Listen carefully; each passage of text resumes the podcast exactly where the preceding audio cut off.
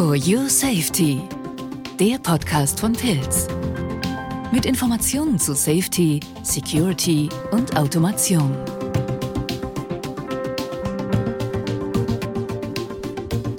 Herzlich willkommen zu For Your Safety, dem Pilz Podcast. Und mein Name ist Hans-Jörg Sperling-Wohlgemuth und ich freue mich, euch mit dem nun folgenden Gespräch einen Einblick in die Welt der sicheren Automation geben zu können. Und äh, bevor ich jetzt meinen Gast vorstelle, will ich einfach äh, mal klären, worum es geht in diesem Gespräch. Also es, wir kreisen um die IEC 62061 und der offizielle Titel der Norm lautet, und bitte jetzt nicht mitschreiben, ja? Also Sicherheit von Maschinen, funktionale Sicherheit, sicherheitsbezogener elektrischer, elektronischer und programmierbarer elektrischer Steuerungssysteme. Das habe ich jetzt abgelesen.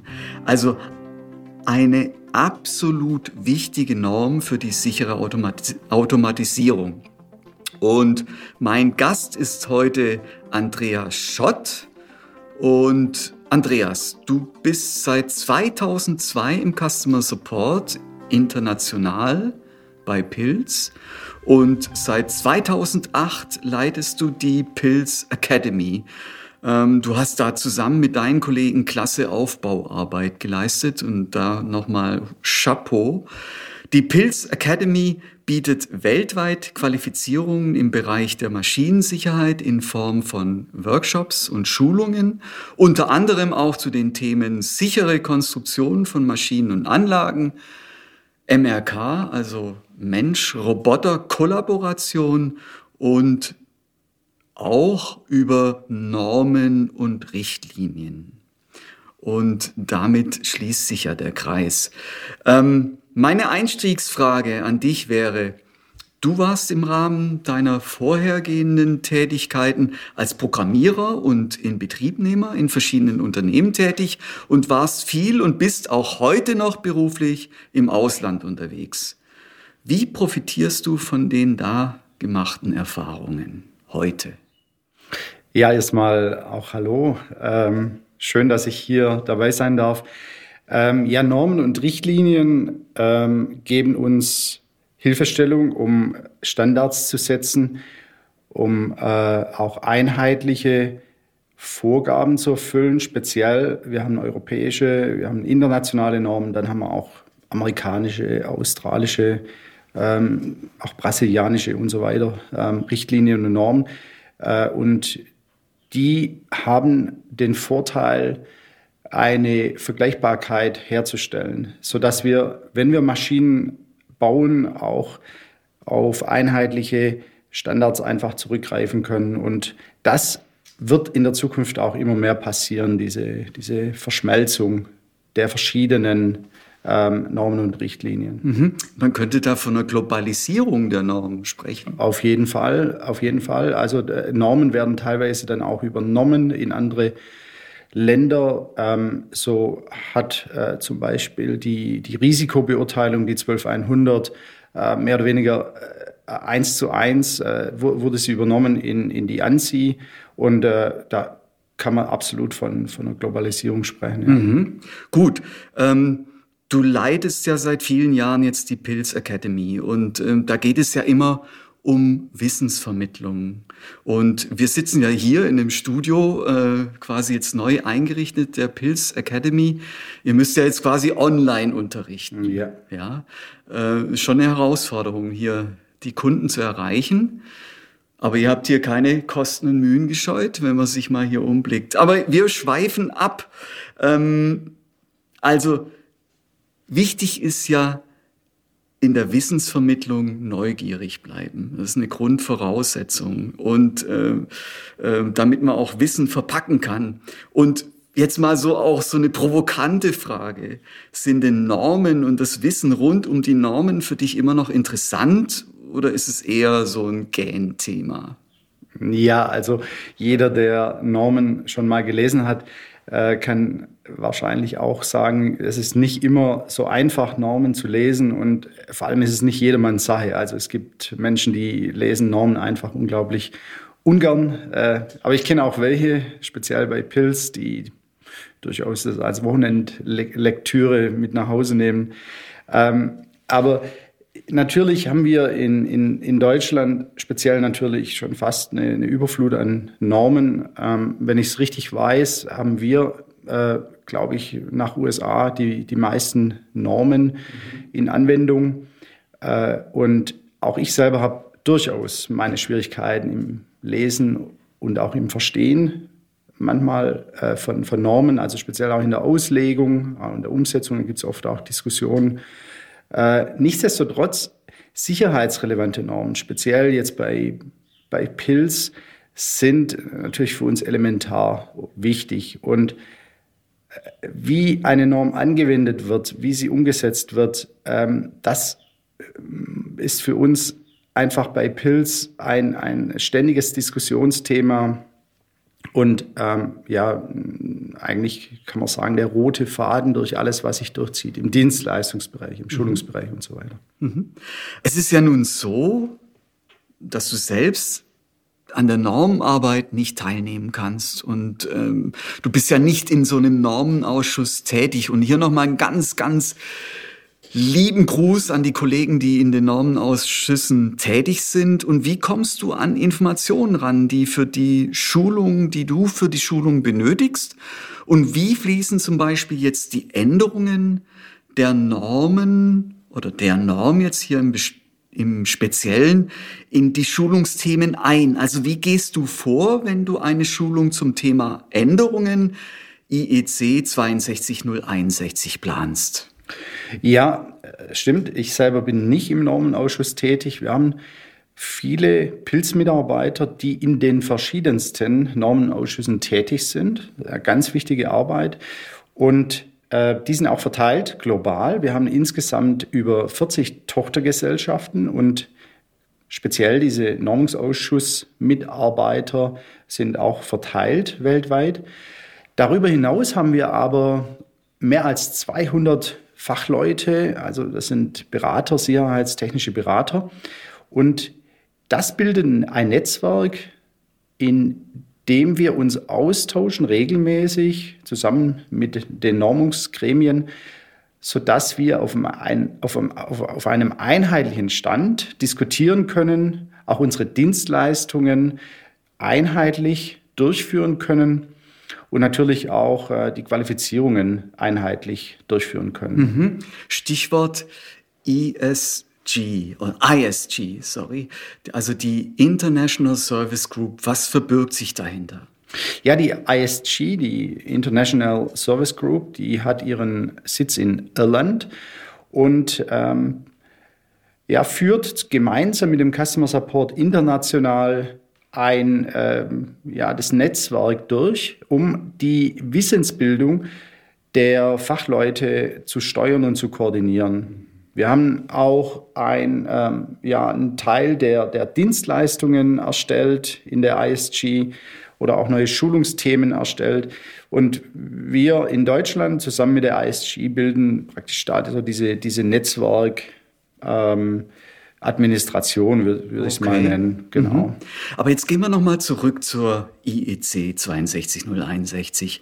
Und was, beziehungsweise, ja, können wir auch klären, wer verbirgt sich dahinter? Ja, die IEC 62061 ähm, war auch schon immer wichtig bisher. Äh, Im Maschinenbau speziell haben wir bisher aber mehr den Fokus auf die EN ISO 13849 gelenkt, ähm, eine Grundnorm der funktionalen Sicherheit. Äh, aber die Norm 26061 kommt als IEC-Norm, also vom International Electrotechnical Commission, also IEC steht dafür, mhm. äh, wurde von denen rausgegeben und ist eben neben ISO, also neben der ISO-Norm, eine der weltweit äh, ja, führenden Organisationen äh, die dann speziell in dem elektrischen, elektronischen äh, Technologien äh, erarbeiten und veröffentlichen. Mhm. Ich sage mal, Normen sind was Lebendiges, also die verändern sich ständig, also State of the Art im technischen Bereich. Sag mal, warum wurde diese Norm jetzt verändert oder angepasst? Und äh, dann klären wir, was sich alles geändert hat, Andreas. Ja, genau. Normen äh, unterliegen natürlich einer ständigen Änderung. Mal geht es schneller, mal äh, zieht sich einfach länger, wie, wie jetzt auch in dieser Norm. Äh, Normenarbeit ist eben Arbeit und das kann auch mal dauern. Und wenn genau. man es genau nehmen will, dann macht man es auch genau, ne? Ganz genau. Ja. Ähm, Jetzt äh, speziell, was diese Norm angeht, hat, haben verschiedene ähm, Faktoren Einfluss gehabt. Das wäre zum einen die ja, softwarebasierte Sicherheitslösungen, die einen, einen starken Anteil in dieser Norm haben. Aber auch äh, Thema Cybersecurity hat zunehmend eine Bedeutung im Maschinenbau. Man sieht es auch zum Beispiel an der, an der neuen Maschinenrichtlinie, die, äh, soweit ich weiß, äh, in 2022, glaube ich, kommt, ähm, da auch ein starker Security-Anteil wurde da implementiert. Und äh, so, so gibt es einfach äh, Themen, also gerade Bedrohungsszenarien, die bisher in der Norm überhaupt nicht berücksichtigt waren und jetzt halt ja, betrachtet werden müssen. Mhm.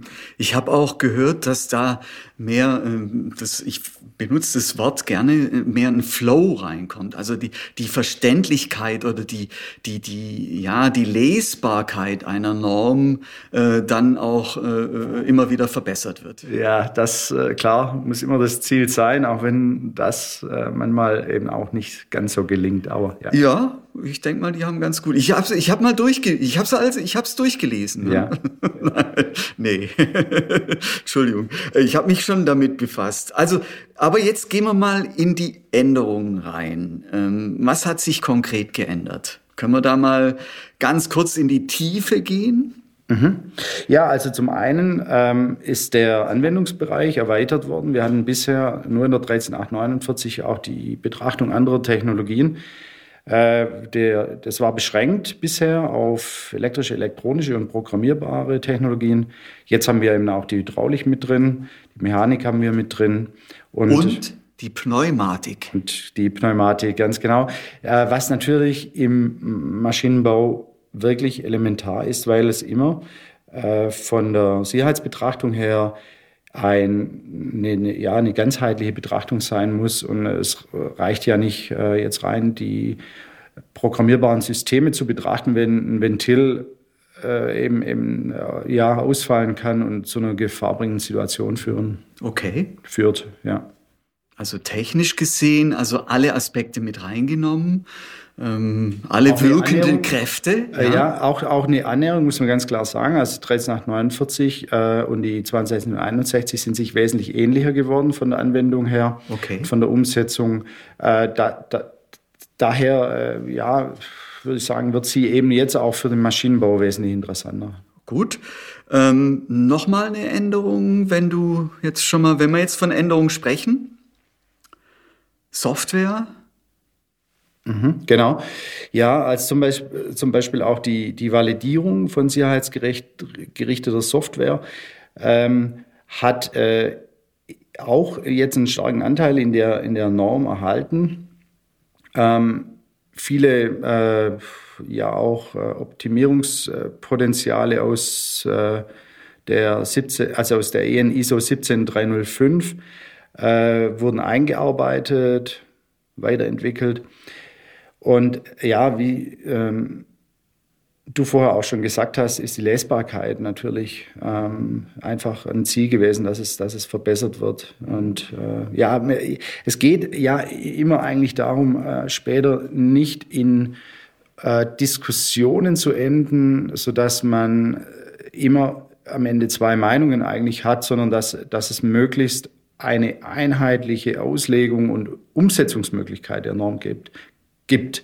Und das, das ist das Ziel eigentlich, also diese einfache Lesbarkeit einer Norm äh, zu erhöhen, weil, weil diese, diese Thematik der, der Diskussion, wie eine Norm interpretiert wird und am Ende umgesetzt wird. Äh, da, da, das ist eben oftmals das Problem an einer Norm, dass, dass man sich da nicht einig wird. Mhm. Genau. Und wir brauchen Klarheit. Auch in der Sicherheit brauchen wir Klarheit. Ja, absolute Klarheit ja. und keine redundanten Themen, ja, ja. sozusagen. Ja, sozusagen, ja? genau. Gut, haben wir alles gesagt zu den Normen? Nicht alles, ja. Ich denke mal, in die Tiefe gehen können wir jetzt hier nicht mit dem Podcast. Wer, ich finde, es reicht auch jetzt im positiven Sinne. Oder was denkst ja, du? Also äh, vielleicht auch zum, zum Schluss noch, was sich jetzt gerade äh, viele wahrscheinlich fragen werden. Hat es eine Auswirkung auf bisherige Sicherheits- Betrachtungen oder Bewertungen. Okay. Und das äh, kann tatsächlich nur eine Einzelfallprüfung ergeben. Also wir können sie eben jetzt nicht von vornherein pauschal beantworten, ob äh, vielleicht auch nochmal nachbetrachtet werden muss. Aber äh, also viele, viele Themen, also speziell jetzt auch nochmal in der Verbindung zur 13849, haben sich angenähert. Ähm, es gibt auch Umrechnungstabellen, also von, von PL, was wir beim 13849 haben, zur SEAL äh, bei der 62061. Das heißt, äh, hier, hier findet einfach eine Harmonisierung ein Stück weit statt. Und ja, ich denke, äh, da wird ähm, noch vieles Interessantes jetzt auf uns zukommen. Andreas, ich mag so Abkürzungen nicht. PL heißt? Performance Level. Und SEAL? Und SEAL heißt Safety Integration Level. Danke. Das ist jetzt im positiven Sinne, reicht es jetzt? Und wer mehr wissen will zu den Änderungen und zu der Norm IEC 62061, der geht auf unsere Website oder noch besser, wendet sich an die Kollegen von Pilz und das weltweit. Oder gönnt sich eine Schulung zum Thema. Ja. Oder? Das ist eine gute Idee. Wir würden uns freuen, wenn ja, Gut, jetzt äh, spannen wir mal den Werbeblock ab. Okay. Äh, und ich sag dir danke, Andreas, dass du dir die Zeit genommen hast. Danke fürs Zuhören. Gerne. Und äh, bleibt sicher und gesund. Ja, vielen Dank und bis bald. Danke.